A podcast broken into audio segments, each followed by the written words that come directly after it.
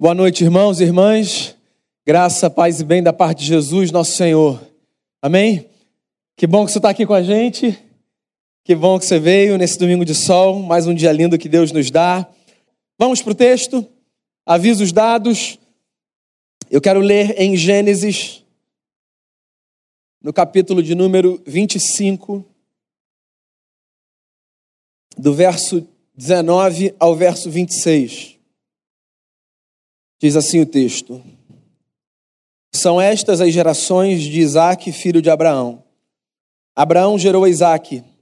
Era Isaac de 40 anos quando tomou por esposa Rebeca, filha de Betuel, o arameu de Padã Arã, e irmã de Labão, o arameu.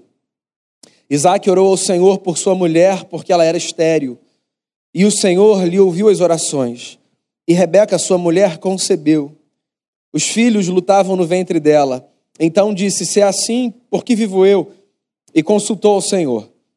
Respondeu-lhe o Senhor: Duas nações há no teu ventre, dois povos nascidos de ti se dividirão.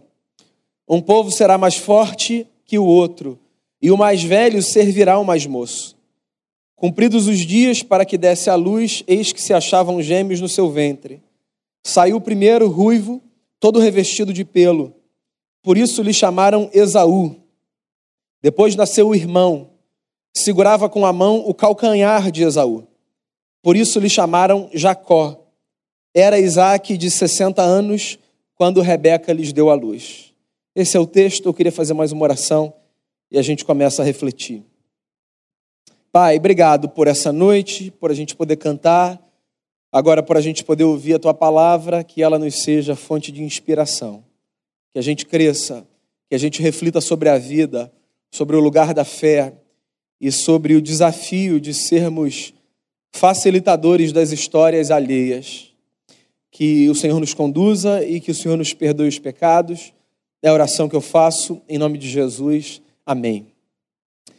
A Bíblia conta muitas histórias de muitas famílias. O livro de Gênesis é especialmente interessante porque ele desconstrói algumas leituras muito míticas que a gente tem sobre determinadas famílias. Quando nós nos deparamos com famílias que nós admiramos muito, nós sempre corremos um risco de mitificar essas famílias. Nós as idealizamos, nós projetamos nelas os nossos sonhos, como a gente gostaria que a nossa família fosse. A gente desenha cenários que nos fazem acreditar, por exemplo, que essas famílias são famílias perfeitas, sem crises, sem problemas, onde tudo funciona dentro de uma ordem específica. E o livro de Gênesis, de certa forma, desconstrói essa imagem mítica que a gente lança sobre as famílias. Porque o livro de Gênesis, eu não sei se você sabe, ele fala sobre algumas das famílias mais importantes da nossa tradição. Por exemplo, a tradição judaico-cristã se refere a uma família específica como a família dos nossos patriarcas. São os pais da fé. Então, tudo que a gente conhece de fé, em alguma medida, a gente deve a essa família segundo a nossa tradição. Eu estou falando da família de Abraão, de Isaac e de Jacó. Quando a gente ouve esses nomes, a gente até treme. Os heróis, os grandes, os nobres. Esse texto, por exemplo, é o começo da narrativa que Moisés, o autor do Gênesis, faz dessa terceira geração que eu mencionei dessa família. O começo da história de Jacó. E eu não sei se nós, leitores comuns do século 21, quando olhamos para a história de Jacó, percebemos a força desse personagem dentro do seu contexto. O que Moisés diz aqui para gente é que Jacó nasce como descendente de Isaac e Rebeca. E é curioso porque Moisés faz uma descrição muito subjetiva da história dele. Moisés, por exemplo, fala que desde o ventre de Rebeca, esse homem chamado Jacó já brigava com seu irmão gêmeo, que era Esaú. E eu queria resumir um pouco essa longa história de Jacó para pensar, de alguma maneira, numa função que às vezes nós desempenhamos nas nossas histórias, mas que definitivamente nós não precisamos desempenhar. O texto fala para a gente um dado bastante curioso do nascimento de Jacó. Moisés diz que Esaú foi o primeiro a nascer, um menino ruivo, cheio de pelos, o que deu o nome a ele, e que Jacó, o seu irmão, saiu logo em seguida, agarrado no seu calcanhar. Essa imagem parece uma imagem fofinha, bonitinha, graciosa, mas dentro da narrativa do Gênesis, ela é um pouco assustadora. Pode acreditar em mim, tem mais cara de história de terror do que de um romance. Porque esse texto faz parte de um compêndio de histórias, o livro de Gênesis, que tem como uma de suas primeiras e mais importantes histórias a narrativa de um tribunal que foi instaurado num jardim chamado Éden, quando homem e mulher romperam com o seu Criador. Então, se você não é um conhecedor da literatura do Gênesis, deixa eu contextualizar você nessa cena. O livro de Gênesis começa dizendo que Deus criou todas as coisas no seu devido lugar, todas belas, todas em ordem, e que Deus pôs um casal no jardim. E que a partir desse casal a história se desenvolve. Acontece que no intercurso dessa história, uma tragédia acontece. Homem e mulher, engodados por uma serpente que aparece, rompem com Deus e transformam aquele cenário de harmonia num cenário de caos. A partir daquele momento, eles se escondem de Deus. Eles não se percebem mais como complementares um ao outro. Deus instaura um tribunal no jardim e coloca homem, mulher e serpente como réus. Num determinado momento, nesse tribunal, ao anunciar a sentença dos culpados pela desarmonia, uma frase é proferida. Deus diz assim: o descendente da mulher esmagará a cabeça do descendente da serpente. Não sei se você se lembra de Paixão de Cristo, começo do filme. Jesus no Getsemane, uma cobra amarela passando por ali e um barulho rápido de um pé batendo no chão. Uma referência belíssima e perfeita, sutil de Mel Gibson a Gênesis 3. O descendente da mulher esmagará a cabeça do descendente da serpente. Mas o descendente da serpente ferirá o descendente da mulher no seu calcanhar. Para esse texto, ou para esse povo que lidava com esse texto, o calcanhar, então, desde sempre, se tornou esse ponto de vulnerabilidade da existência. Onde quer que essa história fosse contada, esse povo sabia que em algum momento, no calcanhar ou pelo calcanhar, ou o que quer que isso representasse, a humanidade poderia ser apanhada. Nesse mesmo contexto, o mesmo autor escreve uma outra história dizendo: nasceu um menino gêmeo que saiu da barriga da sua mãe agarrando o calcanhar do seu irmão. O nome dele, inclusive, tem a ver com esse gesto. Literalmente, Jacó significa o usurpador. E não é que esse menino cresce e vira homem e faz valer a força do seu nome? Porque olha só, depois você pode ler a história de Jacó, ela é fascinante e ela é marcada por uma série de tragédias e angústias, não apenas contingenciais, mas provocadas, sobretudo, pelo ímpeto desse camarada de agarrar, o calcanhar dos outros.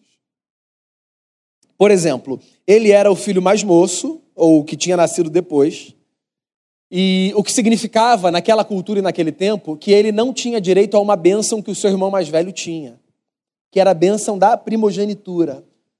Na cultura judaica do mundo antigo, o filho primogênito tinha ascendência sobre os demais irmãos.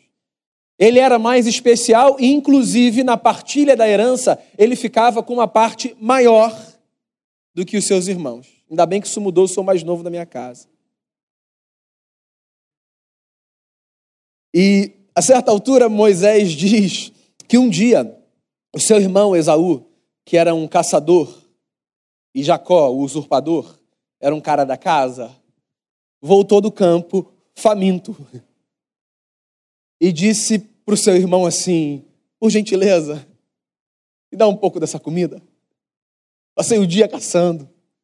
Estou morrendo de fome. Quem veio hoje de manhã conhece o peso dessa expressão. Daí,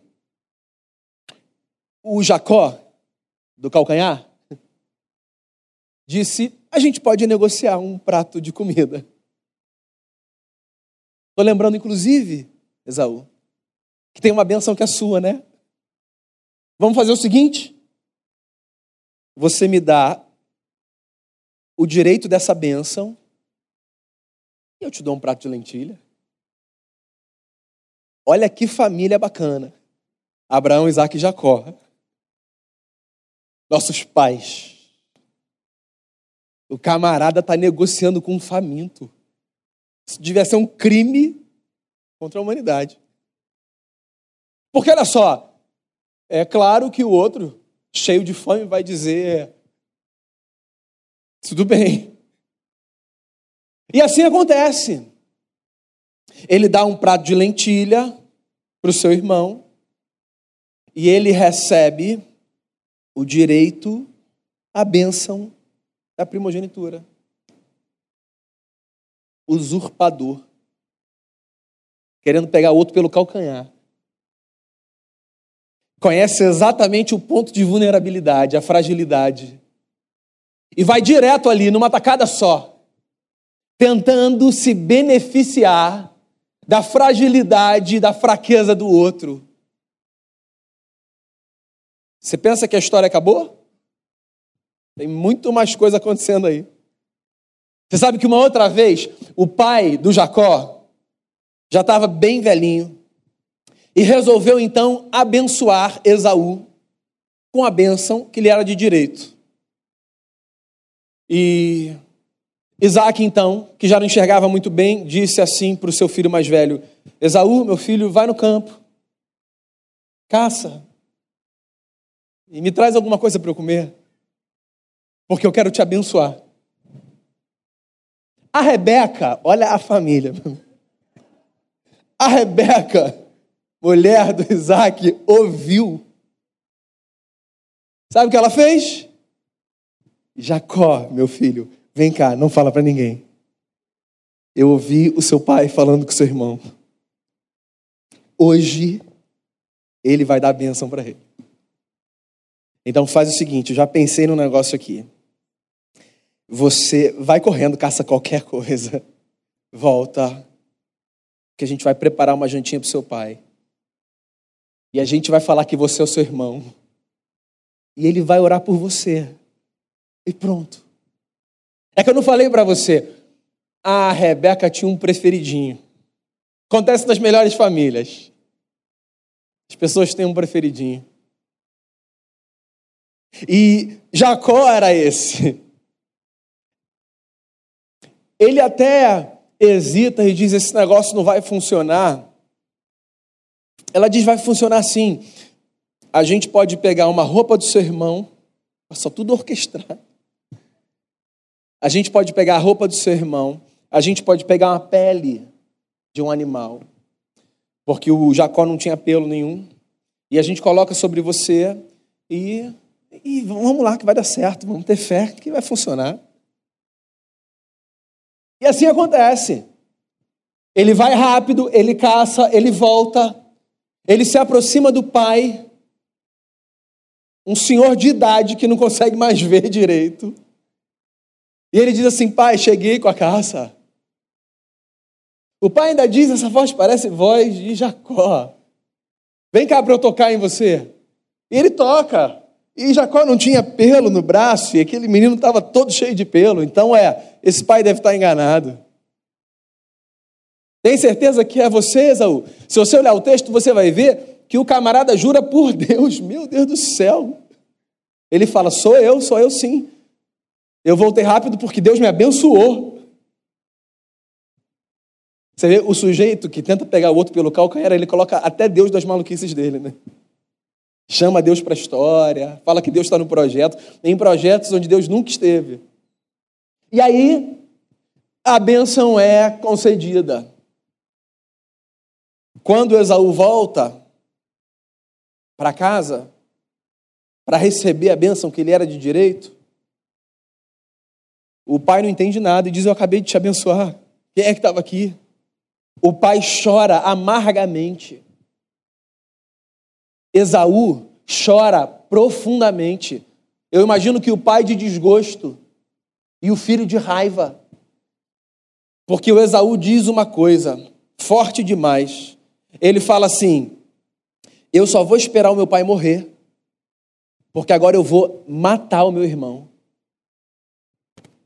Só um parêntese aqui. O sujeito que vive para pegar os outros pelo calcanhar, ele provavelmente será um errante pela terra. Ele vai sempre precisar fugir, porque ele vai viver com esse fantasma atrás da orelha, que o faz lembrar que alguém vai querer se vingar da maldade que ele cometeu. Então, o camarada não dorme direito, ele nunca descansa, ele nunca tem paz, ele anda olhando para o lado, porque quem vive tentando pegar o outro pelo calcanhar sabe que mais cedo ou mais tarde a história dará uma guinada e ele terá que fugir.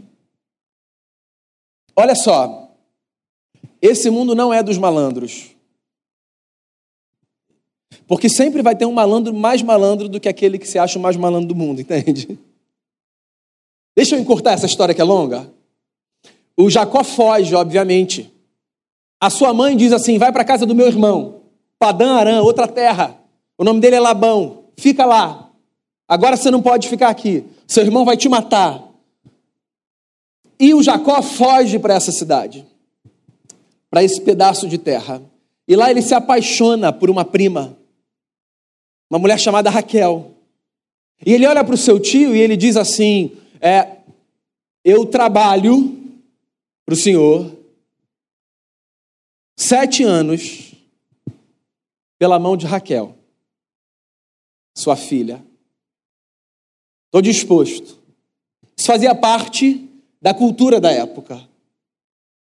Ele trabalha os sete anos e quando ele se casa, na manhã seguinte, ele descobre que, na verdade, ele tinha se casado com Lia. É, meu amigo, Jacó também tem um calcanhar. Todo usurpador também tem um ponto de vulnerabilidade. O sujeito que tenta dar rasteira no outro também tem duas pernas para serem bandadas. e Jacó descobre que ele tomou uma volta do seu tio. E quando ele vai se queixar, ele ainda tem uma resposta pronta, que foi dada de imediato. Ué, você devia saber. Aqui na nossa família, a gente não dá a mão da menina mais nova antes de dar a mão da menina mais velha. E Jacó tem que trabalhar por mais sete anos para ter a mão da mulher que tinha conquistado seu coração, Raquel. E ele faz. Mais um capítulo na história desse homem. Chega uma hora que ele desiste de ficar ali. Ele quer voltar para sua terra. Ele já tinha trabalhado 20 anos para o seu sogro. E ele resolve então tomar o rumo da sua casa. Porque olha só, a família pode ser o lugar de muitos desencontros e às vezes de alguns problemas muito sérios. Mas, salvo algumas exceções, a família é o lugar onde o nosso coração está. É o lugar para onde a gente quer voltar, onde acertos precisam acontecer. Eu sei que, às vezes, pela força da vida, nós tomamos caminhos que nos afastam de pessoas. Mas olha só, salvo algumas exceções, e que isso fique muito grifado e bem claro, dentro da gente sempre cresce esse desejo da gente acertar coisas que a gente sabe que precisam ser acertadas e que podem ser acertadas. E por que eu digo salvo algumas exceções? Porque existem coisas que não podem ser acertadas. Pelo tempo, pelas contingências da vida, por uma questão de saúde, acertadas no sentido de coisas que poderiam ser tratadas da mesma forma que antes. Mas, no geral, o caminho do retorno a esse núcleo é fundamental para a gente viver com o coração em paz. E é por isso que, dentro das possibilidades, a gente sempre devia tentar fazer o caminho de volta, sobretudo num núcleo tão sagrado como o núcleo da família, de abrir o coração, de perdoar, de amar, de ser misericordioso. Se existem relações que devem ser preservadas na nossa vida, sobre todas, essas relações são aquelas que estão no núcleo da nossa família. Eu sei que é mais fácil você se apaixonar, não, não do, da perspectiva romântica, tá? Você se encantar por um estranho do que por alguém que está próximo. É mais fácil. Porque do estranho a gente não sabe absolutamente nada que não seja, nossa, fulano é tão bacana. Mas esse núcleo, ó, é o núcleo que Deus mais deseja trabalhar. O núcleo das nossas famílias, que não são perfeitas, mas que ainda assim são sagradas, porque constituem esse solo que faz crescer a vida que Deus nos dá. O Jacó, que gosta de calcanhar, mas que descobriu pelo Labão que também tem o seu, faz o caminho de volta para casa. E nesse caminho, num lugar chamado Val de Jaboque, ele tem uma experiência que muda completamente o curso da sua vida. Numa noite, ele se descobre lutando com um homem na estrada, como um errante. Ele percebe que alguém começa a brigar com ele. E ele luta, ele luta pela sua vida, ele luta pela sua sobrevivência. Eu disse a você, o sujeito que é um usurpador, ele não descansa, ele não dorme. Eu fico imaginando a cabeça do Jacó tentando entender quem é aquele que briga com ele. Será que foi alguém a quem eu fiz mal? Será que foi alguém de quem eu apertei o calcanhar? Esse camarada não deve nem mais saber a quem ele fez mal. Dentro dele tem uma força, a força do seu nome, que diz usurpador. E agora ele se vê no escuro, no deserto, voltando para casa, apanhado por uma figura emblemática. Os estudiosos do texto dizem que Jacó luta com uma espécie de anjo. Outros dizem que o próprio Deus aparece ali personificado e trava uma luta com aquele homem. E ele é ferido na coxa. Uma lembrança de que o camarada que acha que pega todo mundo pelas costas também é ferido nas lutas da vida. E a parte mais bonita do texto é a que diz assim: E até de manhã, Jacó, que àquela altura já tinha entendido com quem lutava, até de manhã Jacó permaneceu ali, dizendo ao homem contra quem lutava: Eu não saio daqui enquanto o Senhor não me abençoar. E esse gesto dele é tão revolucionário para o homem que ele foi, é tão subversivo, que Deus muda o nome de Jacó. E de Jacó, usurpador, ele passa a se chamar Israel. O homem que lutou com Deus e prevaleceu. Você deve estar me ouvindo e pensando assim: além de me fazer lembrar da minha escola dominical da infância, para que, que você está pregando essa mensagem? Então, primeiro, para fazer você lembrar da escola dominical da infância, das histórias dos nossos heróis. E depois, para fazer você lembrar que nessa vida, ninguém precisa ser Jacó. Ninguém precisa ser usurpador. Ninguém precisa se dedicar a tomar para si coisas que não são suas. Ninguém precisa desejar viver experiências de terceiros, já que Deus nos deu a graça de vivermos as nossas próprias. Ninguém precisa se engajar numa jornada de roubar bênçãos que não lhe são de direito, porque Deus tem uma história para cada um. Deus nos fez cada um de um jeito, com uma trajetória para ser vivida.